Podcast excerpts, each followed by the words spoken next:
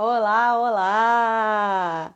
Estamos aqui com mais uma live da Education Way. Se você está vendo esse vídeo depois, essa live é sobre a profissão de dentista na Austrália. É, a Rosana Prada, que é dentista no Brasil já há bastante tempo, tinha seu próprio consultório lá, é de uma família de dentistas e largou tudo para vir aqui para a Austrália, virar dentista aqui. Então, ela vai contar um pouquinho da história dela, do processo que ela está passando, né, de, pra, de reconhecimento, e vai dar algumas dicas do que, que ela fez, né, junto com o partner dela, com o marido dela, para é, conseguir a famosa, é, o famoso reconhecimento da profissão e poder trabalhar como dentista aqui. É, eu vou chamar a Rosana então, vou convidar ela, ela já está aqui.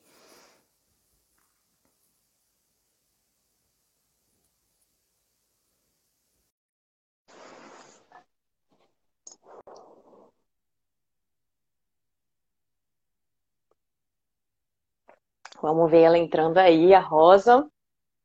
Olá! Olá! Fernanda, muito obrigada por esse convite. É, eu não sei se eu tô mais nervosa hoje ou do dia que eu fiz a prova presidentista aqui. Ah! Mas... Bom dia, bem-vinda! Bom dia para vocês que estão aqui na Austrália boa noite para a galera que está aí no Brasil. É, fico muito feliz que você me chamou aqui hoje, principalmente porque Faz muito pouco tempo que eu acabei de fazer a última parte da prova para ser dentista aqui na Austrália, então tá tudo muito recente. E acho que é finalmente a hora de com, é, começar a contar para todo mundo como que faz todo esse processo e como que é, foi uma junção de tantas emoções nesse momento. Então, Nossa, eu imagino. Sim, e você quer começar? Vou me apresentar. Meu nome é Rosana, para quem não me conhece, eu já vi que tem algumas carinhas conhecidas. Muita saudade de Conta você. um pouquinho da sua história. Eu vim para Austrália fazem dois anos. Não foi uma coisa que eu quis fazer, é, não foi uma coisa que veio na minha cabeça de um momento para o outro. Eu tinha essa vontade de vir para a Austrália desde os 15 anos, então é um, já faz um bom tempo né, que eu estava pensando nisso. É, mesmo durante a faculdade, eu lembro de pesquisar coisas sobre a Austrália e tudo mais. Caraca. E acabou que eu fui fazendo esse planejamento de vir. Só que uma coisa que me pegou nisso foi que cada vez que eu entrava no site para olhar o que precisava para ser dentista aqui e tudo mais, sempre tinha uma coisa que mudava. Então, isso é uma ah. coisa constante, que a gente tem que ficar sempre olhando o site, sempre como estão as coisas, porque muda o tempo todo. Né? É, isso é uma então, realidade do programa de imigração da Austrália como um todo, né? Para todas as profissões. É, é uma dica que vale é, para e... todos. Isso, e isso muda até a parte da prova em si. Na verdade, não faz, não faz nenhum mês que a, uma das partes da prova eles acabaram de reelaborar como eles vão fazer. Então, quem está começando agora e vai fazer essa prova já vai pegar um caso completamente diferente do que eu fiz né? Então é bem bom você sempre ficar atualizado e saber o que vai fazer para estudar. Bom, Caraca. Mas antes coisa... de falar da prova, a gente tem que falar o processo, Sim. né, como um todo, um passo a passo. Então, primeiro conta um pouquinho da tua história com o intercâmbio, como é que vocês chegaram aqui, para a gente entender a, situação geral e aí depois a gente passa pro, pro processo. Sim, o para vir para cá, eu vim com o meu marido, né? A gente, na verdade, a gente já casou pensando com o casamento em si já foi do processo para vir para cá como partner, né? Porque você consegue o visto. E um pouco antes de vir para cá, a minha ideia, na verdade, era vir para fazer inglês. Porque é o que a gente sempre vai, a gente vai nas agências e o pessoal fala, ah, vai lá, faz inglês, e daí você já tá lá. Só que daí você tem aquela, aquele ponto quando você faz aula de inglês aqui. Que você estuda, você só pode trabalhar 20 horas por semana, mas o seu partner, que é o seu marido, quem vier com você, também só pode trabalhar 20 horas por semana. E isso acaba limitando um pouco o tipo de emprego que você consegue. É, como a gente já estava planejando vir faz tempo, uma outra coisa que mudou bastante foi que o meu marido, quando ele veio, ele é engenheiro florestal, né? Quem é engenheiro florestal? E, mas ele Seu já marido. tinha feito todo, ele já tinha feito todo o processo para validação do diploma dele antes de vir para cá. Então ele já veio para a Austrália como engenheiro. Então Nossa, ele foi só tendo que bater em porta em porta para conseguir um emprego. Tanto que no primeiro mês ele ficou um mês sem trabalhar, trabalhou de, fez uns empregos meio estranhos assim, e daí depois de um mês ele conseguiu um emprego na me, numa empresa que tinha comprado a empresa dele. Então meio que conheciam ele já do Brasil. Então isso Nossa, foi muito Rosa, bom. Olha, essa é uma dica excelente e eu sempre falo para todo mundo, gente, tentem se preparar antes de vir, sabe? O que você conseguir fazer antes para melhorar a sua vida aqui, para facilitar a sua vida aqui, façam, porque depois vocês acabam perdendo muito tempo. Imagina, ele não ia conseguir trabalhar como engenheiro se não tivesse feito isso. Então, pô, excelente. Ele não conseguiria trabalhar como engenheiro e outra coisa, para você fazer a validação, leva tanto tempo para você fazer, fazer, tipo, acho que o engenheiro tem que fazer um monte de papelada, um monte de coisa, para odontologia também. E você está pagando em dólar, né? Porque você está dormindo em dólar, comendo em dólar. É muito melhor você fazer tudo isso no Brasil antes e daí depois você vem para cá. E faz e toda a diferença. E do seu processo, você conseguia fazer alguma coisa antes ou não? Teve que fazer tudo aqui? Sim. Sou. Sou. então, a prova, ela é separada em três etapas, tá? De odontologia. A primeira é a, o envio de materiais. Então, é como você envia tudo que você já fez do seu diploma, tem que fazer uma, várias traduções. É bem chatinho e leva um tempo. Eu fiz com ajuda. Eu tinha um agente de imigração que ele já tinha ajudado uma outra dentista a fazer, então isso me ajudou muito. Porque realmente eles são bem. É, eles querem exatamente é, do jeito que eles querem. Não adianta colocar uma vírgula fora, que daí eles vão te mandar um e-mail, nem, não explicando o que eles querem, mas falando, tipo, tá, tá errado. E daí você tem que tentar descobrir o que, que é. Bom, Nossa. essa parte você pode fazer do Brasil. E segunda parte é uma prova teórica, que é o que eu falei que mudou agora.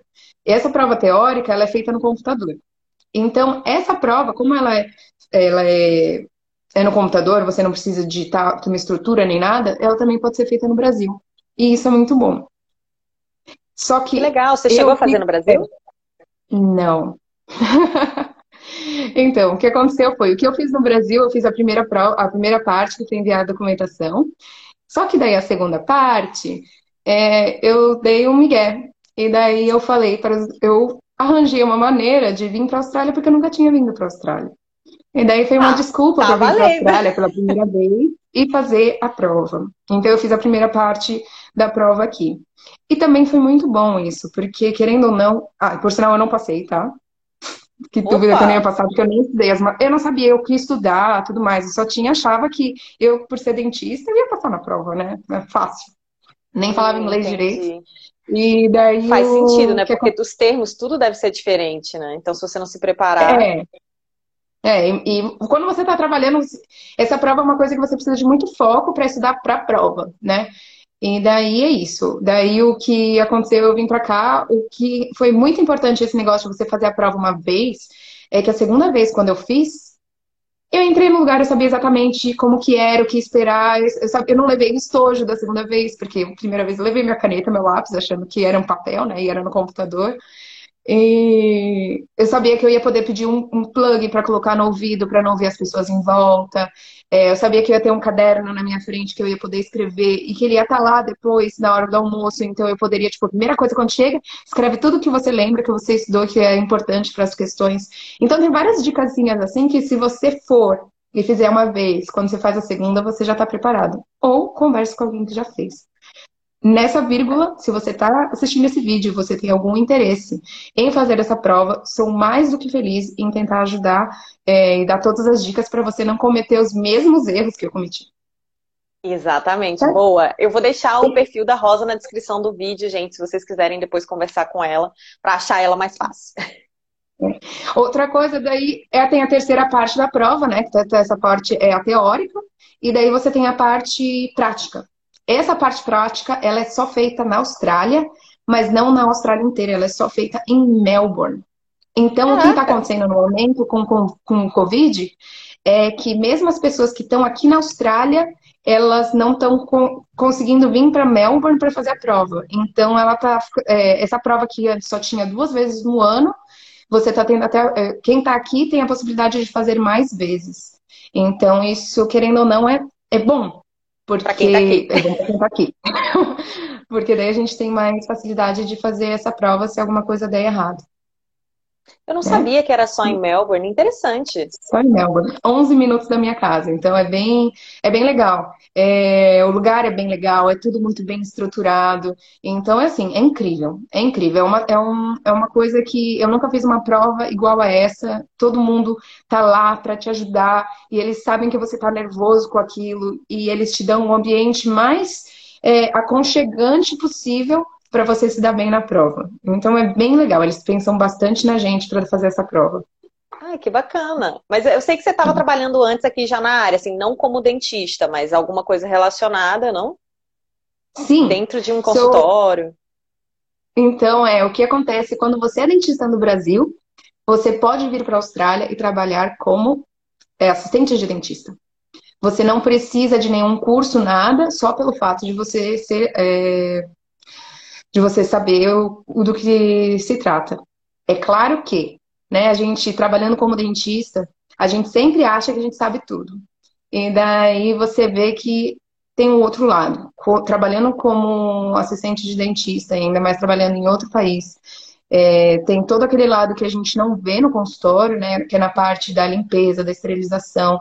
É um trabalho que é, eu sempre gostei muito das minhas auxiliares. Eu sempre é, tentei, na verdade, eu, sempre tentei tratar elas o melhor possível. Mas hoje eu vejo o quão indispensável elas são e o quanto que sem, tipo, não tem como ter um consultório sem um auxiliar. Então, você poder ter essa outra visão da odontologia é muito legal. E assim, é, eu cresci muito aqui estudando para essa prova e eu cresci muito trabalhando como auxiliar de dentista, podendo ver é, várias, é, várias. A mensagem da Via aí tá é. fofa. Ah, é que a Vitória, ela me acompanhou por muito tempo. A Vitória trabalhou comigo por muito tempo. Então, é, eu acho que é, é isso, agora eu perdi a linha de raciocínio aqui. Não, tudo bem. É, o que eu ia te perguntar é o seguinte: é, já que você trabalhou nesse período, né? Primeiro, se você recomenda que as pessoas que estão se preparando para a prova trabalhem também como auxiliar de dentista aqui.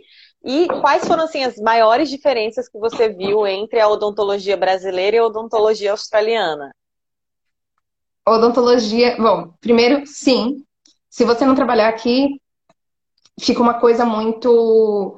É, você precisa trabalhar, senão você vai ficar dentro de casa parado sem fazer nada. Não, pode trabalhar com outra, outra coisa, coisa, é isso que eu tô perguntando. Ah, se vale a pena não. trabalhar como auxiliar Trabalho... de dentista. Trabalho como auxiliar de dentista. Ajuda muito, porque você vê como eles fazem as coisas. Então, muito das coisas que eu aprendi foi olhando os outros dentistas fazerem. E a, pra, a parte, a prova prática da prova, é, tem uma parte que é só de conversar com os outros dentistas que estão lá como se fosse seu paciente. E os dentistas aqui parecem ter meio que um script na hora que eles falam. Então é sempre meio que a mesma coisa. É, eu acho isso um pouco diferente do Brasil. E até que eu vejo que alguns pacientes falam que aqui eles se sentem como se eles fossem só mais um. E eu vejo muito isso quando eu tô auxiliando os dentistas. Que é tipo muito, ah, você faz isso, você faz aquilo, como você escova o dente, blá blá blá. E é tipo aquela listinha de perguntas e não tem nada muito pessoal naquilo. Então, um dentista que trabalha aqui na Austrália, que coloca o paciente em primeiro lugar, consegue ver, tipo, é, não fica falando, ai, não sei. O jeito brasileiro de ser se destaca bastante aqui. Porque não é, é o, você conseguir envolver o paciente naquele tratamento, envolver o paciente é, em tudo, em, ali no consultório e não tratar aquilo só de dente, é, faz muita diferença. E daí, por exemplo, uns detalhes para quem é dentista e está assistindo esse vídeo. É, no, no, Brasil, a gente aprende a fazer uma coisa chamada sindesmotomia, que é você separar. Eu acho que quem não é dentista aqui talvez faça uma imagem estranha aqui agora, mas bem. Que é você separar a gengiva do dente antes de você fazer uma extração. Aqui não tem isso. Aqui Nossa. o pessoal só anestesia e arranca. E daí outra coisa, no Brasil, a gente sutura, coloca um pontinho lá para o paciente voltar daqui uma semana. Nunca vi. Não? Nossa, até eu que não Aqui sou dentista fiquei suturar. meio preocupada. Aqui eles só vão suturar dente se eles tiverem que fazer algum corte na gengiva para abrir. Então daí eles vão suturar. Mas se for tirar, por exemplo, é que seria o, o, caso do siso, né? Mas se for tirar um dente da frente, que mesmo que seja um dente lá de trás, que esteja, tipo, tenha que tirar porque tem uma cárie grande, qualquer coisa, não coloca ponto. Você coloca uma gase lá, o paciente morde e até mais. Às vezes nem faz ver como que volta. Uma coisa que Nossa. eles têm aqui, tanto que é, eu não sei se, é, se pode ser relacionado a isso ou não, mas eu no Brasil nunca tinha visto é, nossa, eu não vou saber o nome nem em português. Osteite.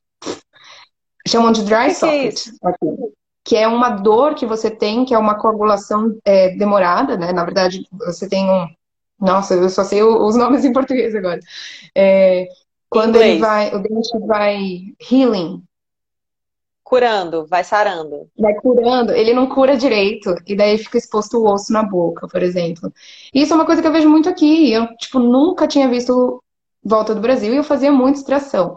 Então, a gente não sabe se tem alguma relação ou não. Em pesquisa eu procurei, não achei, mas eu acho que esse negócio, você ter aquele carinho de paciente voltar para você tirar o ponto, você olhar e ver tudo mais, ele faz uma diferença. E, mas é isso. É, é, é, muito diferente, os materiais são diferentes, as coisas vêm em cápsula muito aqui, que no Brasil a gente tem que ficar separa, é, misturando pó e líquido. É, não sei, o jeito do, do, dentista tratar do paciente é meio seco, a maioria dos dentistas, pelo menos que eu trabalhei. E você, você é obrigada a fazer do jeito que eles falam? Tipo, por exemplo, esse negócio do ponto, de não dar o ponto. Você tem que fazer não. desse jeito? Não, você não, pode fazer você do jeito que você quer fazer. É, na verdade, ah, essa foi uma pergunta muito legal. Ai, conta. Vou te apresentar meu melhor amigo. Esse daqui é um guia, tá? Ele é um guia do dentista australiano. Na verdade, esse daqui é o meu bonitinho, porque o que eu estudei para a prova é esse daqui, que tá todo lindo. Cenas da vida real. É. E lembra que eu falei também de mudanças? Para mim, a primeira prova, que foi a prova escrita, era o caderninho de antes, né? E daí, no meio, quando eu fui para minha prova prática, mudou para o outro. Então, é... nesse livrinho, ele tem tudo que você tem que saber como dentista aqui. Então, tudo que você faz é meio baseado nisso. Aqui na Austrália, você pode fazer tudo, desde que tenha alguma pesquisa falando que isso dá certo. Entendeu? Você pode trabalhar é, do jeito que você quer, mas você tem que ter embasamento científico. Basicamente isso. Então, esse livro aqui ajuda bem legal. Outra coisa, se você está estudando para a prova, ó, baixa aí já na internet, tem é, qualquer coisa me pede que eu mando para vocês, porque isso daqui é a nossa Bíblia da prova. Você tem que saber da letra, da primeira letra da primeira página até a última. Sabendo isso daqui, você já passou. Ah, dizer, bom saber. Treinando. Mas é isso. Mas se quiser comprar esse livro também numa livraria, vende normal. Não. É, vende no site, eu não sei se vende, por exemplo, para quem está no Brasil. Mas dá para dá baixar o PDF. Não é alguma coisa, porque na verdade esse livro a gente ganha ele quando você faz a inscrição no órgão da odontologia aqui, você pode fazer como estudante. Se você está morando na Austrália, você faz a inscrição e fala que você está estudando. E daí eles te mandam várias coisinhas. Te mandam uns livros e te mandam um desses daqui. Tanto por isso que eu tenho dois. Porque eu tinha comprado um antes e daí eu recebi quando eu comecei a estudar. E tem várias coisas, tipo, dependendo do estado que você tá, quando você está estudando para a primeira parte da prova, você já consegue esse livrinho, mas em Victoria, que é onde eu tô, a gente só recebe quando você passa da primeira prova. Da teórica. Uhum da teórica. É. Entendi, entendi. E você fez essa uhum. prova agora recente, né? Como é que você tá? Quanto ah. tempo demora para sair o resultado? Putz, nem vale. Seis semanas agora. Eu fiz semana passada a prova. Fiz é, quinta-feira passada, então não fez nenhuma semana. É, fez uma semana hoje que eu tô fazendo a prova. E agora são seis semanas de angústia para saber se você passou ou não, porque é uma, essa prova é tanto um. Ninguém sabe o que é o certo que você não tem nem como se avaliar só sabendo o que você fez. O que, eu quero dizer com isso? É diferente, por exemplo, quando você faz uma prova para a faculdade, né? Que você faz a prova, você leva o gabarito para casa e depois aparece na internet quais são as respostas certas e quais são as perguntas. Aqui, em nenhum momento, eles liberam as respostas. Então, ninguém sabe o que é certo.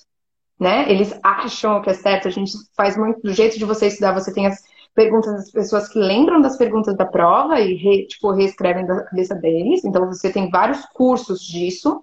Nenhum curso para estudar para a prova é oficial. Todos os cursos são, tipo, pessoas que fizeram a prova e, e vão é, pegando essas informações de quem vai fazendo. Mas, no final, é tudo... Ah, a gente acha que é isso, né? Você vê o que é certo no, na, com a base científica, mas não existe um certo certo. Entendi, né? então, caraca. Mas olha, daí, eu vi que você ah, fez uma preparação pesada, né? Tinha todos os equipamentos e tudo mais. Como é que foi isso? Assim, você fez um investimento grande.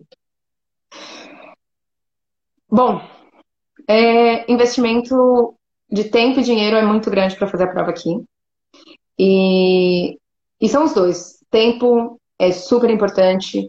É, você perguntou sobre trabalhar. Eu parei de trabalhar é, quase três meses antes da segunda prova, só para ficar estudando e treinando. Para a prova, para prova teórica, desculpa, segunda prova não, para a prova prática. Para a prova teórica, eu também eu trabalhava só 20 horas, né? Como é o que eu, é que eu posso estudar, é, trabalhar como estudante. E daí, quando faltava um mês para a prova, eu também parei de trabalhar só para ficar lá estudando. Uma coisa que eu acho interessante dessa prova é que ela é bem, vamos dizer assim, estressante. E você precisa, se você está com alguém que está aqui com você, essa pessoa realmente precisa entender o quão importante que essa prova é. Por quê? É, a gente vê que quem está acompanhando a gente acaba sofrendo bastante, porque a gente não consegue dar atenção e a pessoa tem que estar tá lá, tipo, a gente não vai conseguir. Nossa, fiquei até emocionada a gente não consegue trabalhar. E nem isso. A gente acaba é, precisando de alguém que suporte muita gente. Então vai ser a sua família, né? Ou vai ser é, você mesmo. É engraçado. Uf, peraí. Respirar aqui. Não, olha, mas é engraçado que, que você prova... conseguiu ter esse suporte. É. Não, sim. Mas o engraçado é que essa prova aqui, por exemplo, tem gente que perde peso, tem gente que ganha peso, tem gente que divorcia. Então, é uma coisa que. É, mas aí você pensa assim, mas por que, que essa galera tá fazendo tudo isso, né? É só uma prova. E você já é dentista. E é porque o resultado depois é bem. É, é uma coisa que vale muito a pena. Uma das coisas que me perguntam, tipo, qual que é a diferença em ser dentista no Brasil e na, na Austrália? É que no, o dentista na Austrália ele é extremamente reconhecido pelo trabalho que ele faz. Então, não só na parte financeira, que não dá nem para falar a diferença, é, mas também como o respeito que você tem das pessoas em sua volta quando você fala, ah, eu sou um dentista e tudo mais. Você tem, vocês terem uma noção de números, a, a Austrália inteira tem mais ou menos a população de São Paulo, certo? 22, Sim. 25 milhões de habitantes. É, no Brasil, eu acho que São, vamos comparar então São Paulo com a Austrália, né? É, em São Paulo existe, existe um dentista, se eu não me engano, para cada 360 pessoas. Aqui na Austrália é um dentista para cada 1.300 e poucas pessoas. Então, a quantidade de dentistas é muito inferior. É, e a quantidade de especialistas é menor ainda. Se eu não me engano, a Austrália não tem um número menor do que 2 mil especialistas na Austrália inteira. E assim, é uma comparação ridícula, porque eu sou especialista no Brasil, né? Eu tenho duas especializações. E aqui no começo eu chegava, ai, porque eu sou dentista. Eu tenho duas especializações. E as pessoas, nossa, você tem duas especializações. Uau! E daí eu fui perceber que a minha especialização no Brasil não tem nada a ver com a especialização aqui. A especialização aqui é realmente um dentista que para de trabalhar durante dois anos e se foca só naquilo. Então ele não. É, se ele vai trabalhar, ele está trabalhando para a pesquisa dele, tipo, está trabalhando nas coisas dele. E é diferente. No Brasil, eu fiz duas especializações ao mesmo tempo, atendendo paciente no meio, saía, tipo, era uma semana por mês.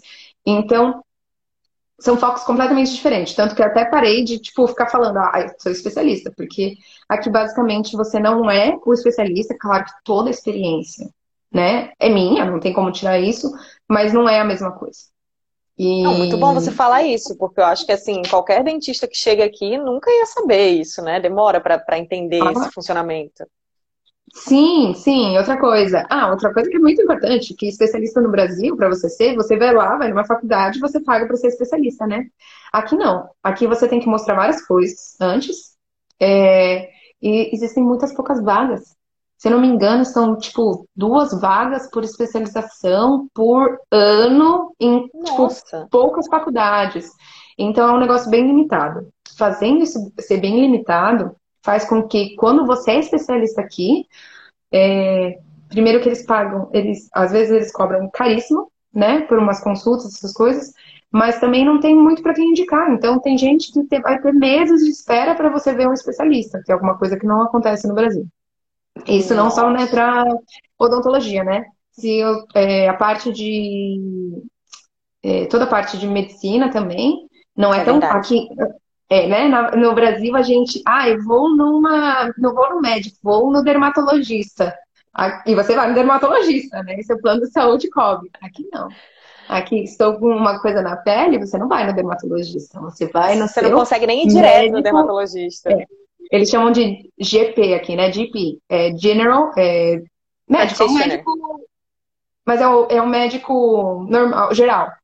E você é. vai lá, e daí desse médico, aí ele vai te. Se ele achar que é importante, daí ele te encaminha para especialista. Antes disso, não.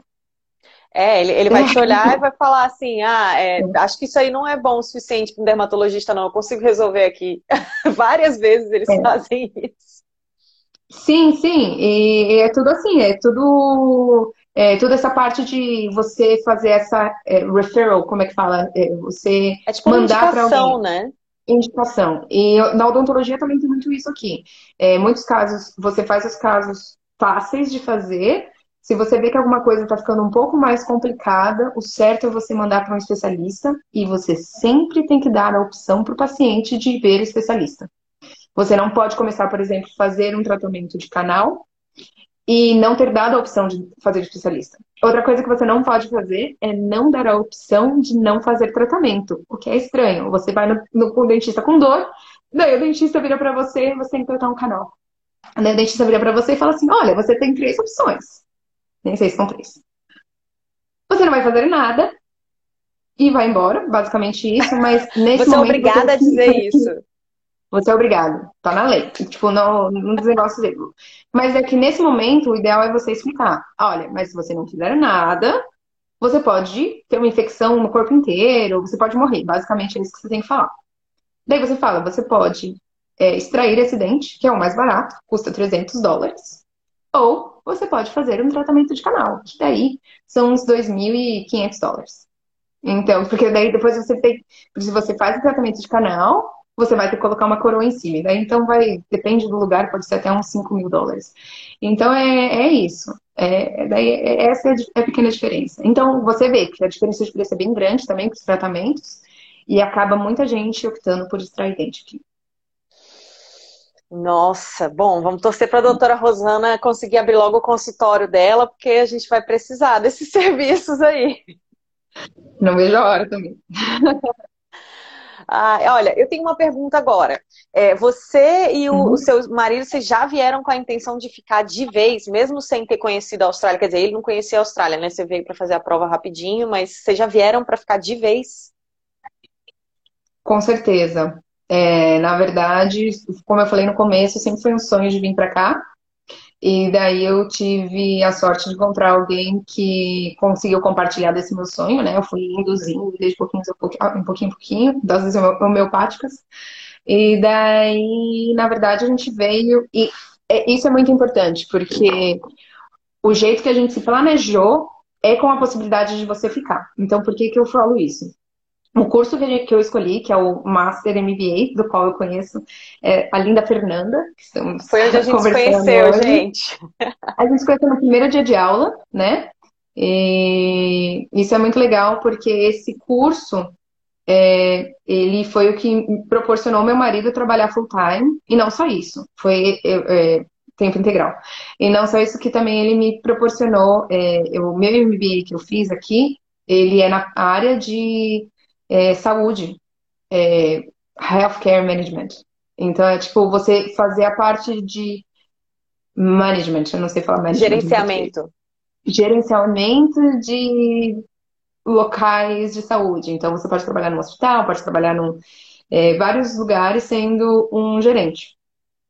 E daí, com isso, é, foi onde eu aprendi muito sobre a indústria da odontologia. Então, esse negócio de quantos dentistas tem na Austrália, onde tem mais, onde tem menos, o que, que é especialista, veio tudo do meu curso. Não de eu ficar pesquisando coisas aleatórias, foi para fazer. É, então, isso é muito interessante. O curso em si, eu acabei também como Fernanda semana passada. Finalmente, depois de dois anos. e eu só tenho. E foi, o curso é incrível. É, é muito bom. É, eu, é uma coisa que eu realmente recomendo. É, talvez é, o que eu teria feito diferente é que eu teria começado talvez com um curso de inglês, porque eu tive um pouquinho de dificuldade no começo para conseguir entender todas as coisas. Apesar que meu inglês não era ruim, eu tinha um inglês é, fluente, eu estudei por muitos anos, mas até hoje meu inglês não é perfeito. Né? Eu acho que toda gente consegue melhorar um pouco. O que é ótimo e... você dizer, porque às vezes eu vejo pessoas que falam assim, ai, ah, não, mas um MBA, um mestrado, é, precisa de um inglês muito. Óbvio, vai precisar de um inglês bom, Sim. mas você não precisa ter o inglês perfeito. Né? Ah. É, é, desafiador? É, mas você vai é. aprender é. junto. E tem um você curso legal marra, que é... Né? É, na marra. não, mas olha, você falou que você pensou em fazer inglês antes. Tem um curso legal que é inglês para propósitos acadêmicos. Então, se você já tem um nível bom de inglês, você pode vir fazer esse inglês para propósitos acadêmicos e seguir com o MBA já um, um é, dentro do outro, né? Um, num pacote só. É, eu não sabia. Seria na, na, própria Kaplan também tem esse ou não? Eles têm, eles têm e várias outras é. escolas de inglês também têm. Entendi, legal, porque o que aconteceu é que para vir para cá, a própria Kaplan, ela me dá um, ela te dá um teste de inglês. Eu não sei se é assim ainda, foram dois anos atrás quando eu fiz. É e assim. quando eu fiz esse teste de inglês, ele falou como se meu inglês fosse bom o suficiente para ir pro, direto para o MBA. E, e foi, tanto é que você terminou. Foi, eu fiz. Não tive, tive problemas. Eu, o que meu problema não era nem de entender, era mais da parte de escrever.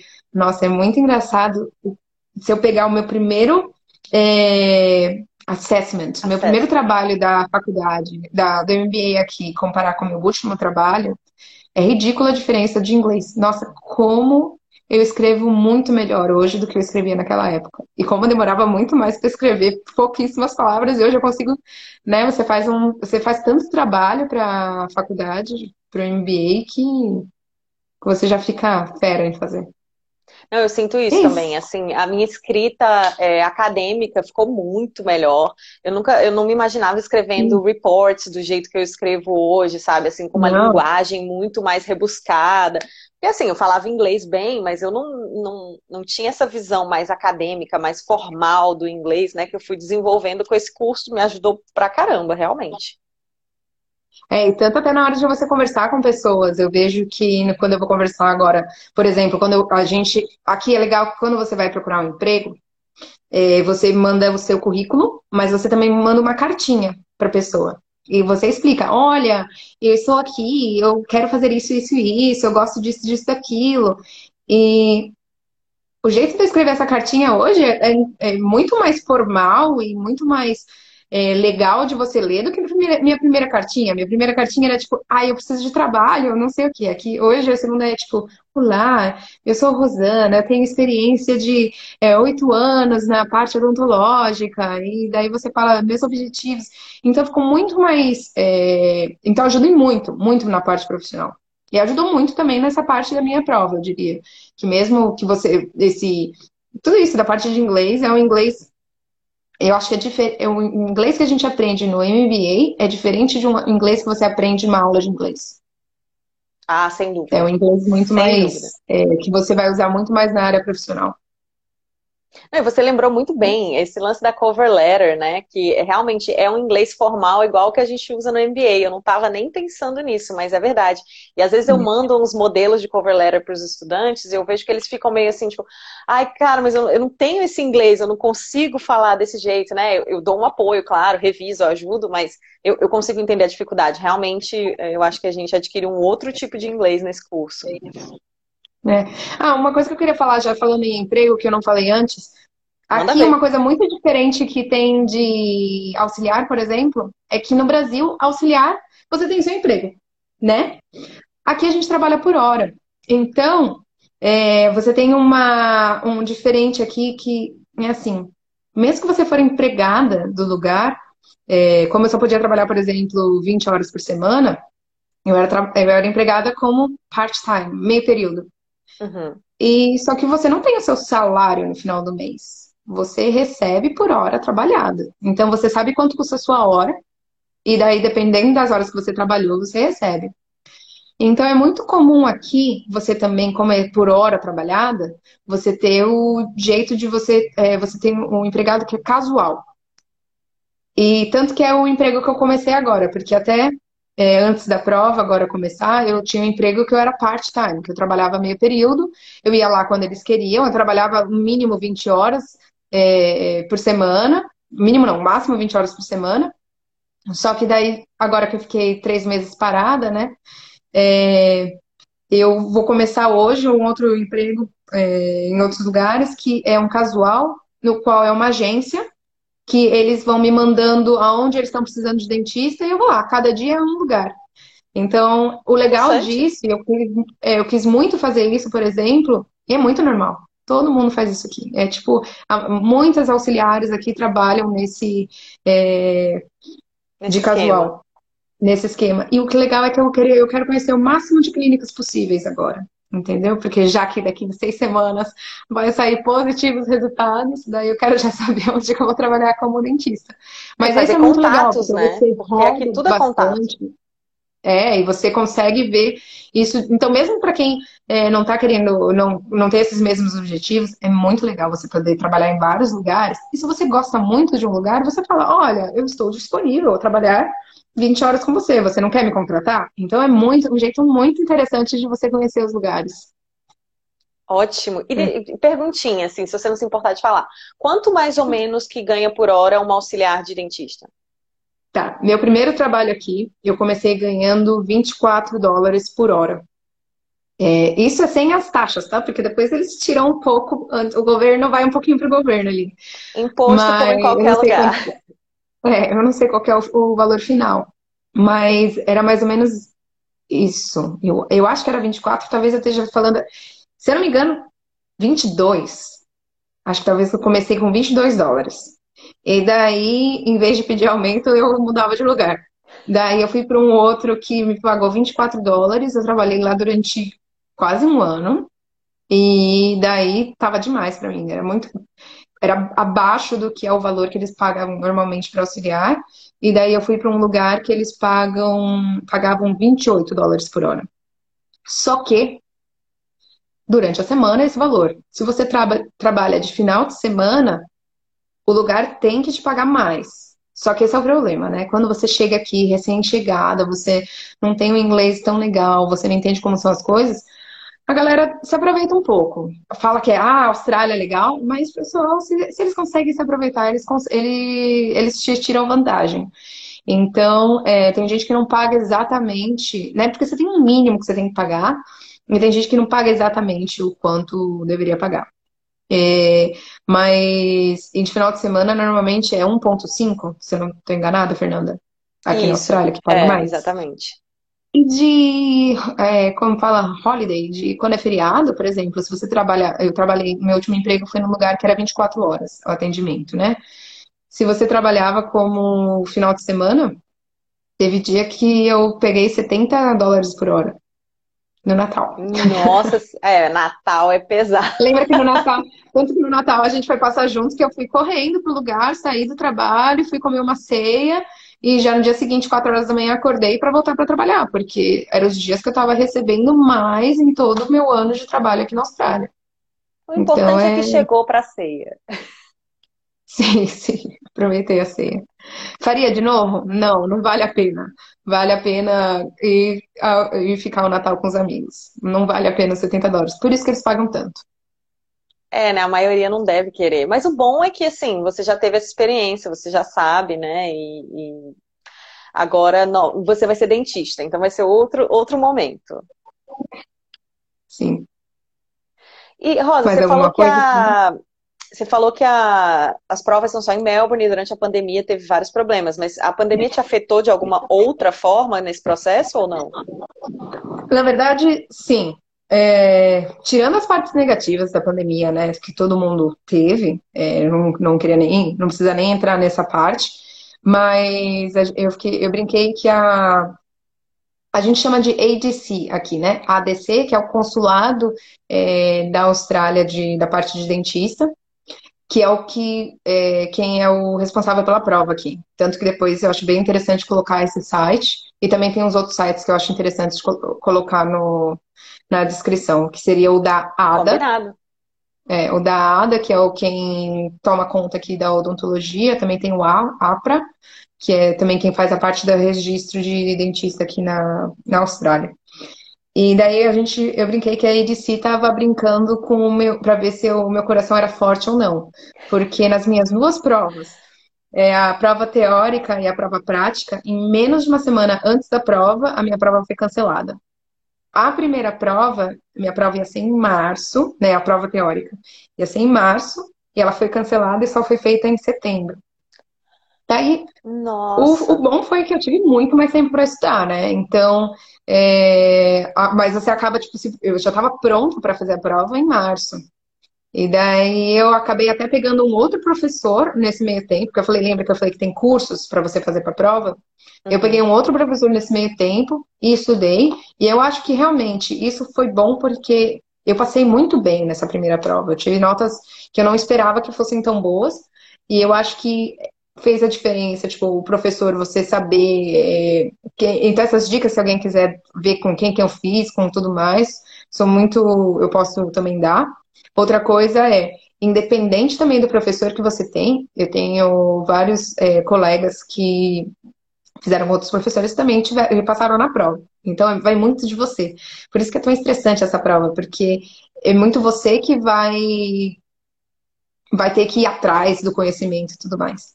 E a segunda prova, que seria agora, foi uma bagunça essa segunda prova, a prática, porque ia ser dia 31 de, de maio, e daí foi cancelada três dias antes, quatro dias antes, e daí que ia ser. Ia ser em julho, lembramos que agora estamos em junho, então ia ser ainda. E daí, uma semana, uma semana antes da semana passada, eles falaram: Ah, então conseguimos uma data mais cedo para você. Só que depois, quando eles cancelaram a prova, ia só ser em julho, eu totalmente parei de trabalhar. Falei, vou tirar uma semana de folga. E daí acabou. E aí arrumaram uma foi data. bom, porque daí eu relaxei, né? Foi bom, mas ao mesmo tempo eu senti como se eu queria ter continuado naquela fúria que eu tava de estudar. Bom, no final das contas, vamos esperar seis semanas aí para ver os resultados. Você falou que eu tinha um monte de material para prova. É, na minha casa eu tenho aqui até lá atrás, é melhor não mostrar muito, mas eu tenho uma mesa que eu tenho uma cabeça e que eu tenho esses modelos aqui, né? Dá pra ver que tá.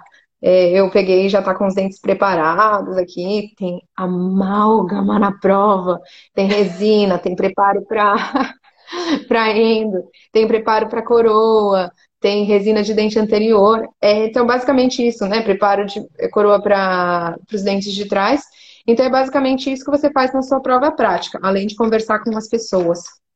E o que acontece é que para fazer isso em casa, eu tenho um compressor no meu banheiro. E quem conhece, que sabe compressor de é um negócio super barulhento. Então, é, eu tenho um consultório aqui, no, no, aqui em casa. Tenho alta rotação, baixa rotação, tenho as brocas, tenho, tenho tudo. É, eu só não atendo porque se você faz atendimento e você não é dentista, você é exportado. É exportado? Que fala? Não, deportado. como é que fala? É, deportado e nunca mais volta para a Austrália. Então, não faço atendimentos. Mas esse daqui é o Bob, né? E o Bob, ele recebeu vários atendimentos e eu não coloco anestesia quando eu faço os, os o, Bob, o Bob deve ter sofrido. O Bob sofreu pra caramba. Outra coisa que é legal, é, sou super feliz de dar todas as dicas para vocês não cometerem os mesmos erros que eu. Por exemplo, dente para esse modelo custa uns 5 dólares cada. E tudo isso daqui, ó, que eu comprei, não usa, não cai na prova, mas eu comprei, tá? Porque tava vendo, eu achei, uhul, são só alguns dentes que eles usam. Então, e, ah, e tem um dente, por exemplo, que você faz o tratamento de canal, que é esse daqui, que você vai fazer esse furico aqui na prova, que ele custa 30 e poucos dólares. Um Nossa. dentinho. Então, assim. E é fácil é, de comprar é caro. Isso? Tem um site só que vende. Na verdade, você pode comprar um dente, não o de endo, mas tem alguns que tem uns fakes. Mas que talvez seja bom para você começar, que é um pouco mais barato, não é muito mais. Mas quando você vai para a prova mesmo, que você está perto, é bom você ter só os dentes realmente que vão vão cair na prova, porque você precisa saber a mão e tudo mais. É, eu tenho até um curso para indicar que você tem a mesma cadeira que usam na prova, porque você saber como a alta rotação funciona, qual a velocidade e tudo mais, eu acho que faz uma diferença. O curso em si deixa bem a, desejar, mas o fato de você ir lá, trabalhar na cadeira, saber como funciona o pedal, como funcionam as coisas, faz bastante diferença pro dia da prova. Você chega lá e você fala: Ah, conheço você entendeu? Eu sei como te manusear cadeira. Vamos lá, porque querendo ou não, é tudo diferente. Tanto que eu ouço muita gente falando assim: ah, eu preparava dentro da minha casa, eu fazia em 40 minutos um preparo de coroa. Na prova, demorou uma hora e meia. Porque, por exemplo, a caneta de alta, né, que é o motor que a gente usa para cortar dente, na é, na prova, na cadeira da prova, não vai tão rápido. Então demora muito mais para cortar dente. Também eu vi muita gente falando assim: ah, o dente da prova é mais duro do que o dente que a gente compra. Não é. É exatamente o mesmo dente. Tanto que o dente vem escrito, né? Uh, esse daqui, ó, tá fora. Tá escrito aqui, ó, que é da ADC o dente. E é exatamente o mesmo dente da prova. Só que como a cadeira, a, a, a alta rotação lá não é tão forte, o dente parece ser mais duro. Então, por isso que é bem interessante pegar as dicas antes da prova. Nossa, demais! Gente, se vocês tiverem perguntas aí para a doutora Rosana, tá na... essa é a hora de mandar as perguntas, é, porque eu já estou encerrando minhas perguntas aqui, né? Mas eu tenho uma pergunta super específica que eu acho que você, na verdade, já provavelmente já respondeu, mas vamos de novo. É, qual, é, qual é a maior dica que você dá para quem está querendo reconhecer a profissão de dentista aqui?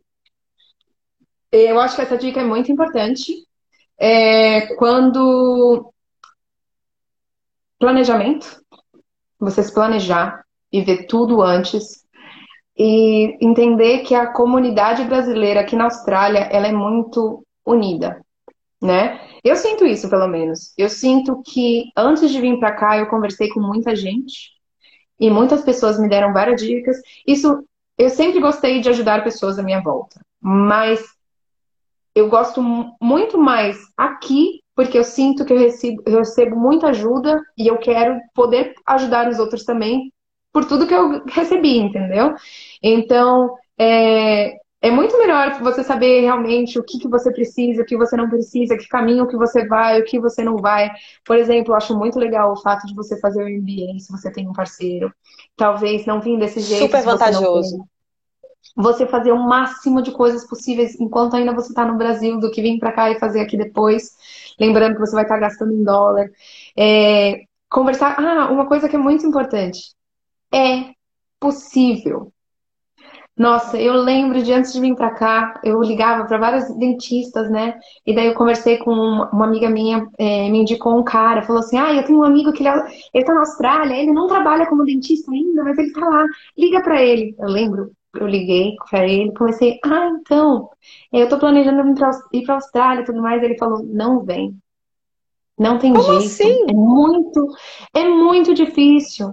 Você não vai conseguir. Eu trabalho num lugar, eles não me reconhecem, babá, entendeu? Então, assim, se alguém fala para você que não é possível, e não foi uma pessoa só. Se alguém fala para você que não é possível, não é, talvez não seja possível para eles, mas para você vai ser. Se você quer, você consegue. Então, eu acho que isso é muito importante, a sua, tipo, perseverança, né? É, é diferente, é, você se dá muito, tá? Então, você precisa muito do seu tempo, é uma coisa cara. Então, por exemplo, quando eu casei com meu marido, a gente é, fez de tudo para, por exemplo, nosso, a gente fez um casamento antes de vir para cá, porque a gente queria meio que fazer uma despedida, que a gente sabia que ia vir para a Austrália, né? Então, mas a gente pegou toda a ajuda possível dos nossos pais para gastar o menos de dinheiro possível. A gente morava num apartamento que a gente não tinha um móvel novo, era tudo tipo do, das casas das pessoas. E daí isso faz com que você junte o máximo de dinheiro possível para você investir naquilo. Eu sinto, por exemplo, que aqui na Austrália todo o dinheiro que meu marido tem, tem recebido do salário dele está indo para o meu curso. A gente, se você olhar a nossa conta do banco, você ri. Mas é, eu sei que isso é todo um investimento para depois. Em, em prol de um é... objetivo maior, né? Sim, eu me. É, esses dois anos que eu fiquei estudando para essa prova, eu me eu acabei deixando de fazer várias coisas, né? Então, a Fernanda mesmo me chamava várias vezes para fazer alguma coisa e eu falava, não, eu tenho que estudar. Nossa, eu parei de beber álcool, entendeu? Tipo, porque não tem, se eu ficasse bêbada, eu não ia poder estudar no dia seguinte. É, mas eu, é, todo mundo precisa fazer isso? Não, é que eu sou meio louca e eu, eu quero ter certeza que eu vou conseguir passar. Eu sou Você é perseverante. É isso aí. É. Mas é... porque é caro, né? Então, vamos ver, eu coloquei na balancinha. Dou tudo que eu posso agora e faço uma vez a prova, ou faço um pouquinho, e se não passar, faço outra. É óbvio que eu tenho grandes chances também de não passar, né? É meio que 50-50. No momento é 50-50. Ah, quando eu apliquei para a prova, é, é mais. ah, mas quando eu apliquei para a prova no começo, tava, tipo, era 10% só que passava. Só que como fechou as, as fronteiras, porque todo mundo antes vinha para cá, né? E agora eles precisam, então é muito relacionado com a demanda. Eles estão precisando de dentista. Eles estão precisando de dentista, né? Então, o quanto antes você conseguir finalizar isso, esse processo e tudo mais, melhor né? Porque, por exemplo, agora se eu abro, tem um aplicativo lá de trabalhos, meu, são, não sei, uns, umas 10 publicações de emprego de dentista por dia num país no qual você tem, eu acho que são 28 mil dentistas. Então é muito, né? É bastante. E, ah, isso só em Victoria. Então, é assim, Nossa. eles estão precisando. É. E, por exemplo, ah, uma coisa importante. Sendo dentista aqui, você não ganha permanente visa, né? Você não ganha residência. Isso é muito importante de falar, né? É, não, não está na lista, é, então, de profissões. Está. Mas não em Melbourne, nem em Sydney. E eu estou em Melbourne. Você está na lista dentista fora da, desses locais. Se eu, olha, isso eu já não posso falar com tanta convicção. Isso eu acho que é uma é, coisa Não somos agentes de imigração, gente, é. então a gente não pode dar essa informação é, específica, é. mas é, eu, eu, acredito que eu vi uma vez e está na lista regional. Ou seja, é uma lista que é, você tem que estar tá morando numa área regional, tem algumas coisas específicas. Então, se vocês quiserem imigrar como dentista, é bom conversar com um agente de imigração antes para saber quais são as chances e tudo mais.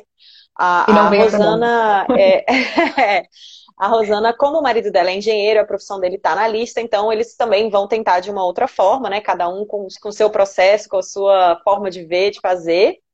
Mas é, eu acho que vocês fizeram uma escolha muito boa no sentido de pegar o MBA, porque, para quem não sabe, gente, o que a, o que a Rosana né, ela falou algumas vezes, se você vem como casal fazendo um MBA, a pessoa que está estudando, ela não tem direito de trabalhar full time, que a gente chama, né, que é o tempo integral, sem limite de horas.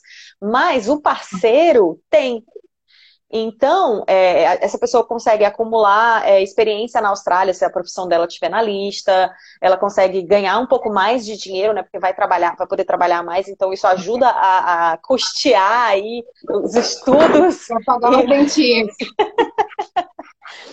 é importante, tem que ter a parceria, né? Tem que ter a parceria. Bom, e quem não. É, é, se você não tem a parceria, né? Que nem todo mundo é casado, é legal que você pode encontrar seu parceiro aqui ou não. Mas é, dá para fazer sem um parceiro, dá para você trabalhar as 20 horas. É, o MBA, ele é um pouco demanding, como eu falo demanding. Ele é exigente. um pouco exigente, você precisa, né, para fazer os trabalhos, não é, é? Eu vejo que tem muito curso que você tem gente que nem assiste às aulas, e faz os trabalhos de qualquer jeito e passa. MBA não é assim, pelo menos essa é a minha visão. que você precisa pelo menos ter uma noção do que está acontecendo. É, é, claro que é, eu levei o meu MBA muito a sério e eu participei de todas as aulas, ou pelo menos a maioria das aulas.